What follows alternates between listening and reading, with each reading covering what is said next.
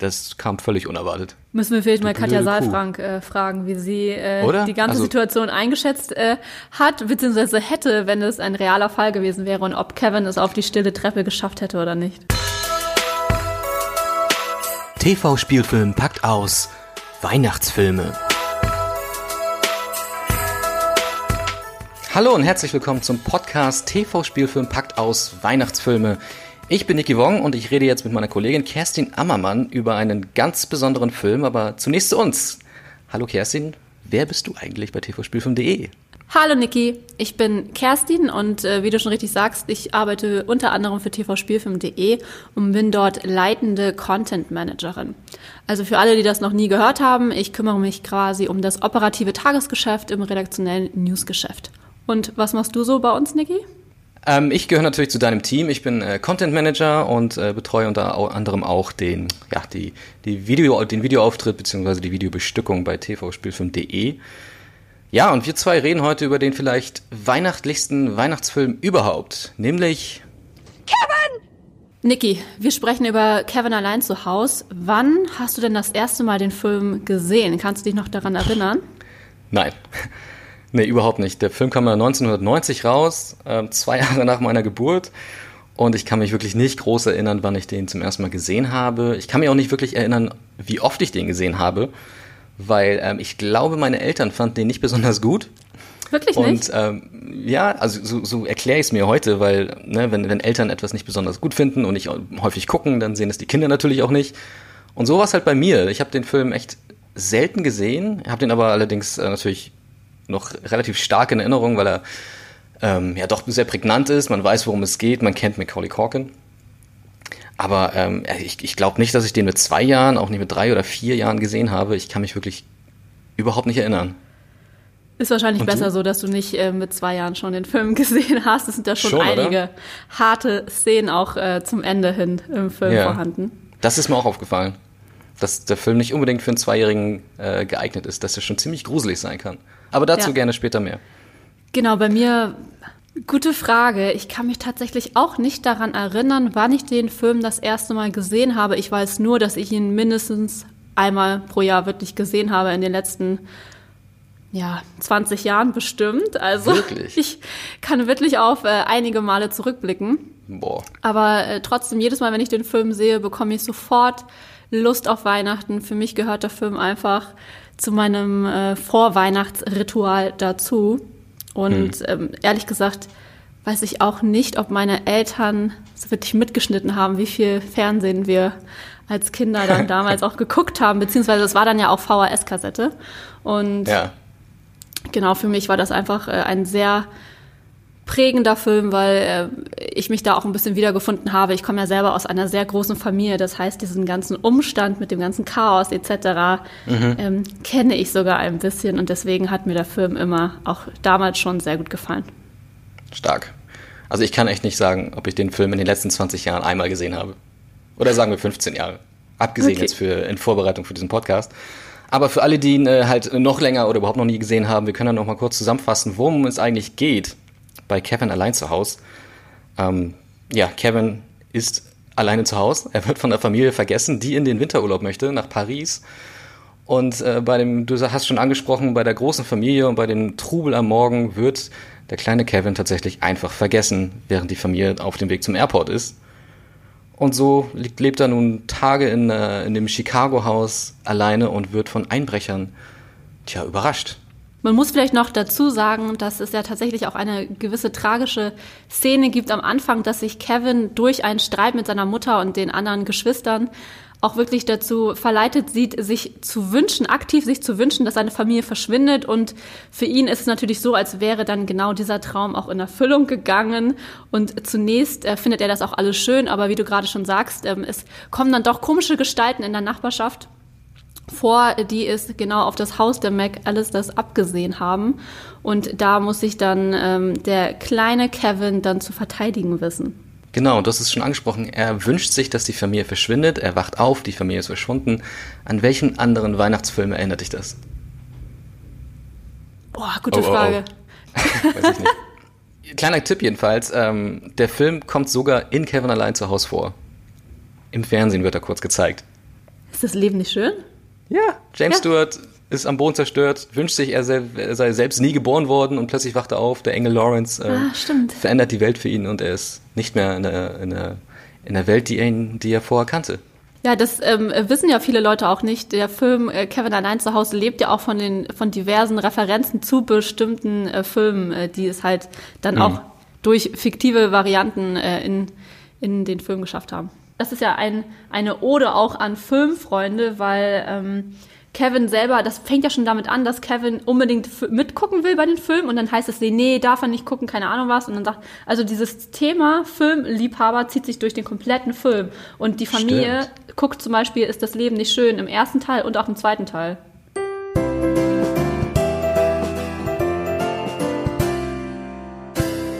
Seit über 30 Jahren gehört Kevin allein zu Hause ja quasi zur Vorweihnachtszeit dazu. Und in den ganzen Jahren haben sie natürlich auch super viele interessante Hintergrundfakten angesammelt. Wusstest du beispielsweise, dass die beiden Ganoven eigentlich schon sechsmal gestorben wären, wenn tatsächlich die ganzen Unfälle beziehungsweise Angriffe von Kevin tatsächlich passiert wären? Sechsmal wären die schon gestorben. Tatsächlich. Gut vorstellen. In der Szene, in der die Tarantel auf dem Brustkorb von Harry liegt, nimmt Marv ja eine ähm, sehr schwere Eisenstange und haut damit auf den Brustkorb von Harry. Und tatsächlich, wenn das Realität gewesen wäre, hätte er das auch gar nicht überlebt, weil der, ähm, der Schlag so heftig wäre und ähm, die Knochen in seinem Brustkorb auch schon dann ähm, gebrochen gewesen wären und auch er innere Blutungen erleidet hätte. Ja, so sieht's aber auch aus. Also ich, ähm, ich hoffe, die haben da eine Puppe verwendet, weil man wirklich sieht, wie diese Brechstange in den Körper äh, ordentlich eindrückt. Ansonsten ähm, würde ich vorschlagen, dass Joe Pesky da nochmal die Gage nachverhandelt, wenn er tatsächlich da Ja, rumlag und die. Schläge abbekommen hat. Unbedingt. Insbesondere für den zweiten Teil dann. Im zweiten Teil wird es sogar noch brutaler, denn dort sterben die Ganoven theoretisch 17 Mal. Also insgesamt sind die beiden 23 Mal gestorben in Teil 1 und Teil 2 addiert. Okay, okay. Also für einen Kinderfilm schon ganz schön gewalttätig. Ich meine, der, der, der Bunsenbrenner im ersten Teil, der war ja auch schon, schon nicht ohne. Richtig. Vor allem, weil man dann auch seine Kopfhaut sieht. Richtig. Am Ende ist es ja so, dass Harry tatsächlich Kevin dann auch noch ähm, sehr dolle Angst einjagt, indem er Kevin dann auch noch sagt, er würde jetzt seine Finger abbeißen. Das ist für kleine Kinder, glaube ich, schon dann ziemlich verstörend. Ja, apropos Joe Pesky, ähm, seine Rolle Harry sollte ursprünglich von einem ganz anderen ähm, Hochkaräter gespielt werden. Kannst du dir äh, ausmalen, wer gemeint ist? Nee, da weiß ich jetzt wirklich Ah. nicht, wen du meinst. Also es, äh, er, er kommt quasi aus derselben Ecke, hat viele Filme mit Martin Scorsese gedreht. Robert De Niro, Ach was. aber er hat, äh, er hat leider abgesagt. Ja, ich stelle mir gerade vor, wie der Film gewesen wäre, wenn Robert De Niro einen der Ganoven gespielt hätte. Wahrscheinlich auch äh, gut, aber ich Ja. finde schon, dass Joe Pesky einen sehr, sehr guten Job macht, wie du schon gesagt Ja, hast, und auch. sich damit auch einfach ähm, ja, eine Rolle gesichert hat, die für Jahrzehnte ihn zu einer Figur kreiert hat, die er jetzt ist. Insgesamt muss man auch sagen, dass der Film sehr, sehr gut, oder dass die, dass die Produzenten sehr gut gecastet haben. Ne? Also ähm, nicht nur Joe Pesky, ich meine auch sein, sein Kollege, David Stern, glaube ich.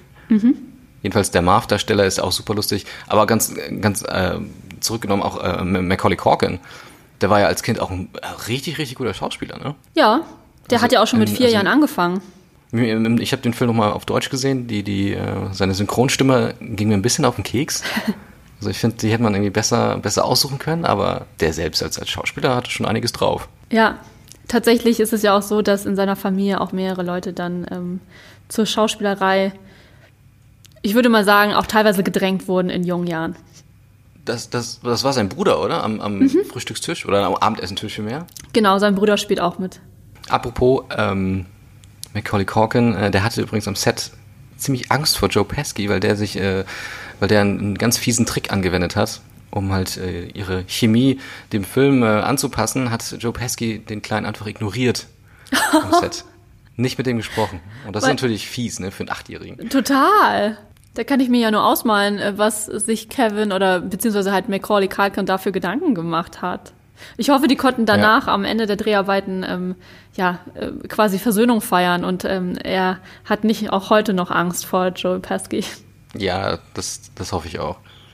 In Kevin allein zu Hause gibt es ja auch diese ganz berühmten Szenen, wo Kevin selber äh, bestimmte Filmszenen spielt und mhm. besonders laut auch spielt, damit unter anderem dann der Pizzabote denkt, er wird gleich erschossen. Ja.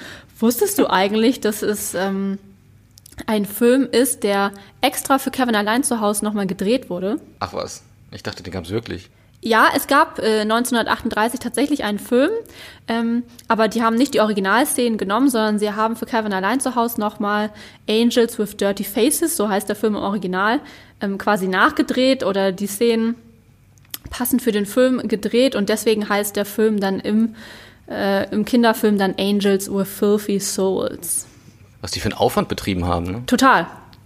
Ob die schon damals gewusst haben, dass das wird was Großes, was wir hier machen? ich kann mir schon vorstellen, dass auf jeden Fall viele sich das gewünscht haben, dass der Film so erfolgreich wird, wie ja. er dann auch tatsächlich geworden ist. Und ich glaube, da ja. haben ganz, ganz viele Leute dann auch ähm, mitgeholfen, damit das so ein Erfolg war. Ja, voll.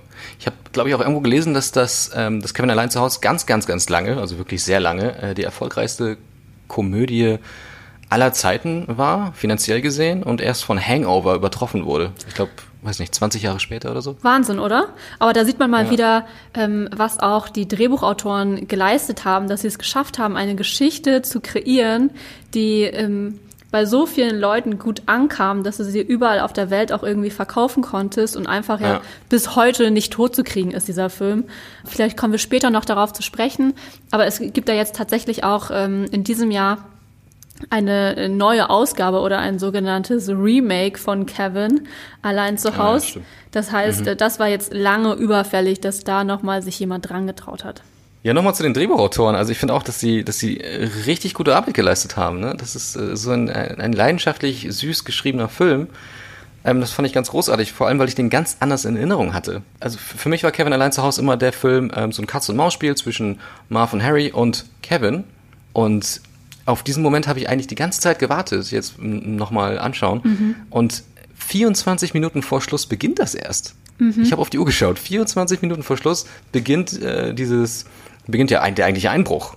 Ja. Und vorher, ja, vorher war es für mich eine einzige lange, liebevolle, ja, aber eine sehr ausgebreitete Nebenhandlung da hast du schon recht, aber für mich ist halt eben genau das das Wesen von Kevin allein zu Hause, weil für mich geht es nicht unbedingt darum, dass jetzt irgendwie zwei Einbrecher versuchen, ähm, ja, in so einem, in so einer Vorstadt von Chicago ein Haus auszurauben, sondern für mich geht's in dem Film eben darum, dass man lernt, ähm, dass Familie einen sehr wichtigen Stellenpunkt im Leben hat, dass Weihnachten sich nicht darum dreht, dass man besonders teure Geschenke bekommt oder ähm, ja jetzt irgendwie die neuesten Kracher aus dem Spielzeugladen, sondern dass es eben darum geht, dass hm. man sich auch mit der, mit der Familie mal streiten kann, aber es geht einfach darum, dass Weihnachten ein Fest der Versöhnung ist. Und das wird ja auch genau ja. wiedergespiegelt, eben in diesem Moment, als dann Kevin in der Kirche ist und dann der alte Mali auf ihn zukommt und er dann die mhm. tatsächlich die wahre Geschichte erzählt bekommt, warum der alte Mali keinen Kontakt mehr zu seiner Familie hat und die beiden sich gegenseitig Mut zu sprechen und am Ende wird das Ganze ja auch aufgelöst. Also für mich geht der Film mhm. gar nicht unbedingt darum, dass da jetzt irgendwelche Einbrecher sind. Ja, das ist dann natürlich lustig und auch für den Spannungsbogen absolut notwendig, aber im Endeffekt geht es eben darum, dass ähm, Familie wichtig ist. Es gibt immer Streitereien, aber am Ende zählt es, ähm, dass man sich auch wieder versöhnen kann. Was mir auf jeden Fall aufgefallen ist jetzt beim, beim ähm, Anschauen, der Film ist echt liebevoll inszeniert, ne? Mhm. Ähm, also sehr, sehr, sehr detailliert auch. Also als Joe Pesky zum Beispiel am Anfang als Polizist ähm, da im Haus auftaucht und vor Einbrechern warnen möchte, ahnt man schon, dass es, äh, dass er nicht ganz, ähm, dass er nicht ganz koscher ist, weil, ich weiß, das ist ein bisschen nerdig, aber mir ist das aufgefallen, vor dem Haus, vor dem Haus steht kein Polizeiwagen. Das stimmt. Ne? Ja, tatsächlich. Das ist, gedacht, ist das ein echter Polizist? Nein. Was mich halt auch wundert, es wird ja auch gar nicht ähm, erklärt, wie er überhaupt in das Haus reinkommt, sondern er steht mitten äh, im Haus. Er steht einfach da. Aber ich glaube, das ist auch allen Leuten vollkommen egal in diesem Chaos da, was ja. gerade stattfindet. In Amerika ist es auch nicht so ungewöhnlich, dass man äh, einfach so die Haustür öffnen kann. Die sind ja ganz oft mit ja. so einem Drehverschluss. Mhm. Was mir auch aufgefallen ist, was einfach so ein bisschen Kategorie ähm, unlogisch ähm, angehört, dass Kevin natürlich extrem viel auffährt, um die Einbrecher ähm, zu verjagen. Und dann mhm. baut er ja das komplette Haus um, was für einen mhm. Junge im Alter von acht Jahren ja auch vielleicht leicht übertrieben ist, aber darum geht es mir nicht, sondern mhm. als dann die Mutter und der Rest der Familie zurückkehren, ist, ist, das Haus perfekt sauber. Wirklich, als wäre nie irgendwas gewesen. Und ich frage mich bis heute, ja. wer hat Kevin da geholfen?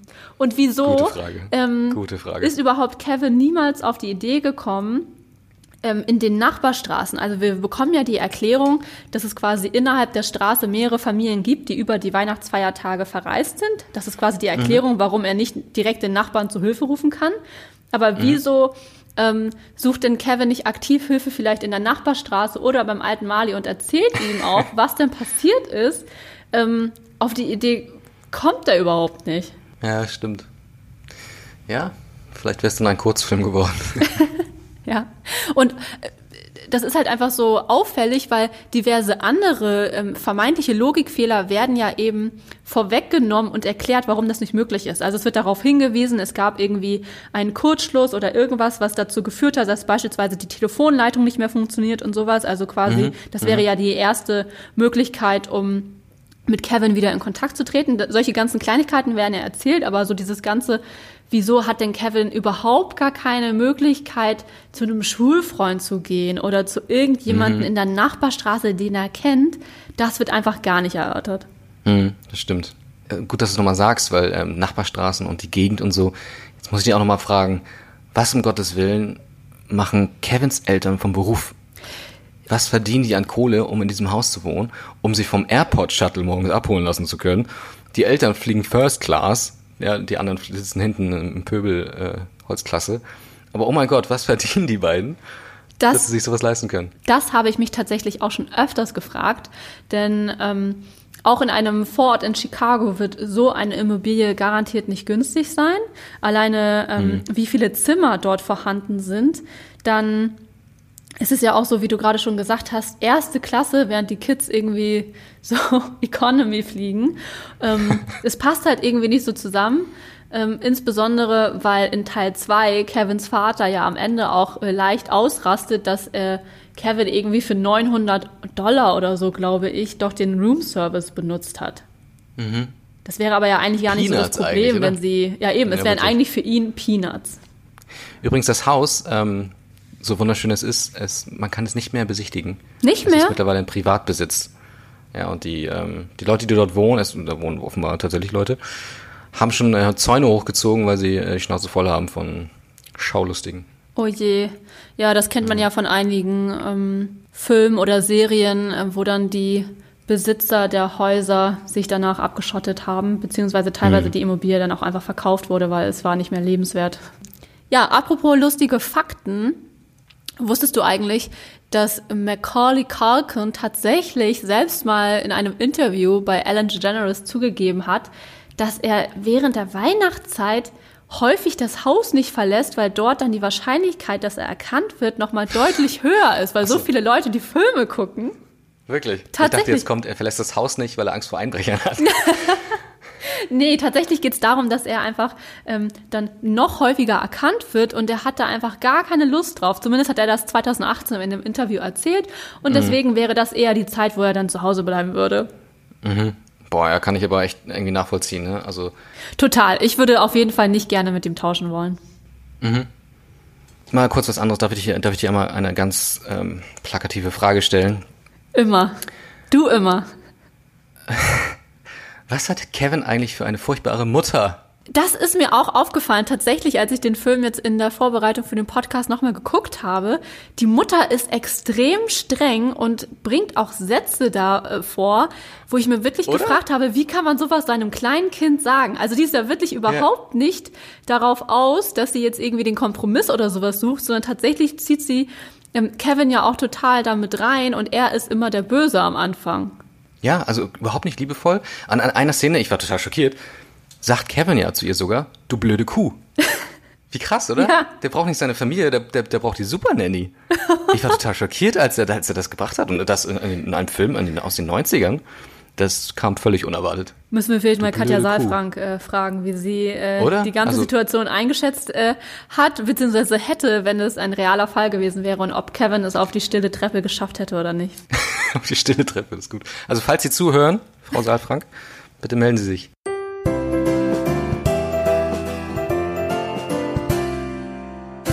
Niki, sag mal, wie versiert bist du eigentlich im Thema Promi-Klatsch? Also verfolgst du auch so ein bisschen das Privatleben der Schauspieler und Schauspielerinnen? Ja, also Macaulay Culkin, ähm, gut, seine düstere Vergangenheit kennt, glaube ich, jeder. Neulich habe ich ihn irgendwo auf dem Laufsteg gesehen, tatsächlich. Ja, Ich weiß nicht, ob es bei einer Gucci-Veranstaltung war oder Versace oder so. Aber er hat offenbar gemodelt. Genau, ähm, Macaulay Culkin, es geht ihm wieder gut. Ich muss sagen, da war ich auch ein bisschen erleichtert. Du hast es ja eben schon angesprochen. In der Vergangenheit hat er leider auch öfters mal mit negativen Schlagzeilen von sich reden gemacht, aber in den letzten Jahren hat er sich tatsächlich wieder gefangen. Er ist jetzt ähm, für Gucci auf dem Laufsteg gewesen in einem wirklich hübschen ähm, Hawaii-Hemd. Ähm, wie gefällt dir das so? Ich fand es jetzt nicht so schön wie du vielleicht, äh, wie du es beschreibst. Aber ich fand es einfach schön zu sehen, dass es ihm gut geht. Ja, total. Ich glaube, da freuen sich auch sehr, sehr viele Fans von Kevin. Er ist ja jetzt auch zum ersten Mal Vater geworden. Äh, Das Baby heißt Dakota. Das hat er nach seiner vor ein paar Jahren bei einem Autounfall verstorbenen Schwester benannt.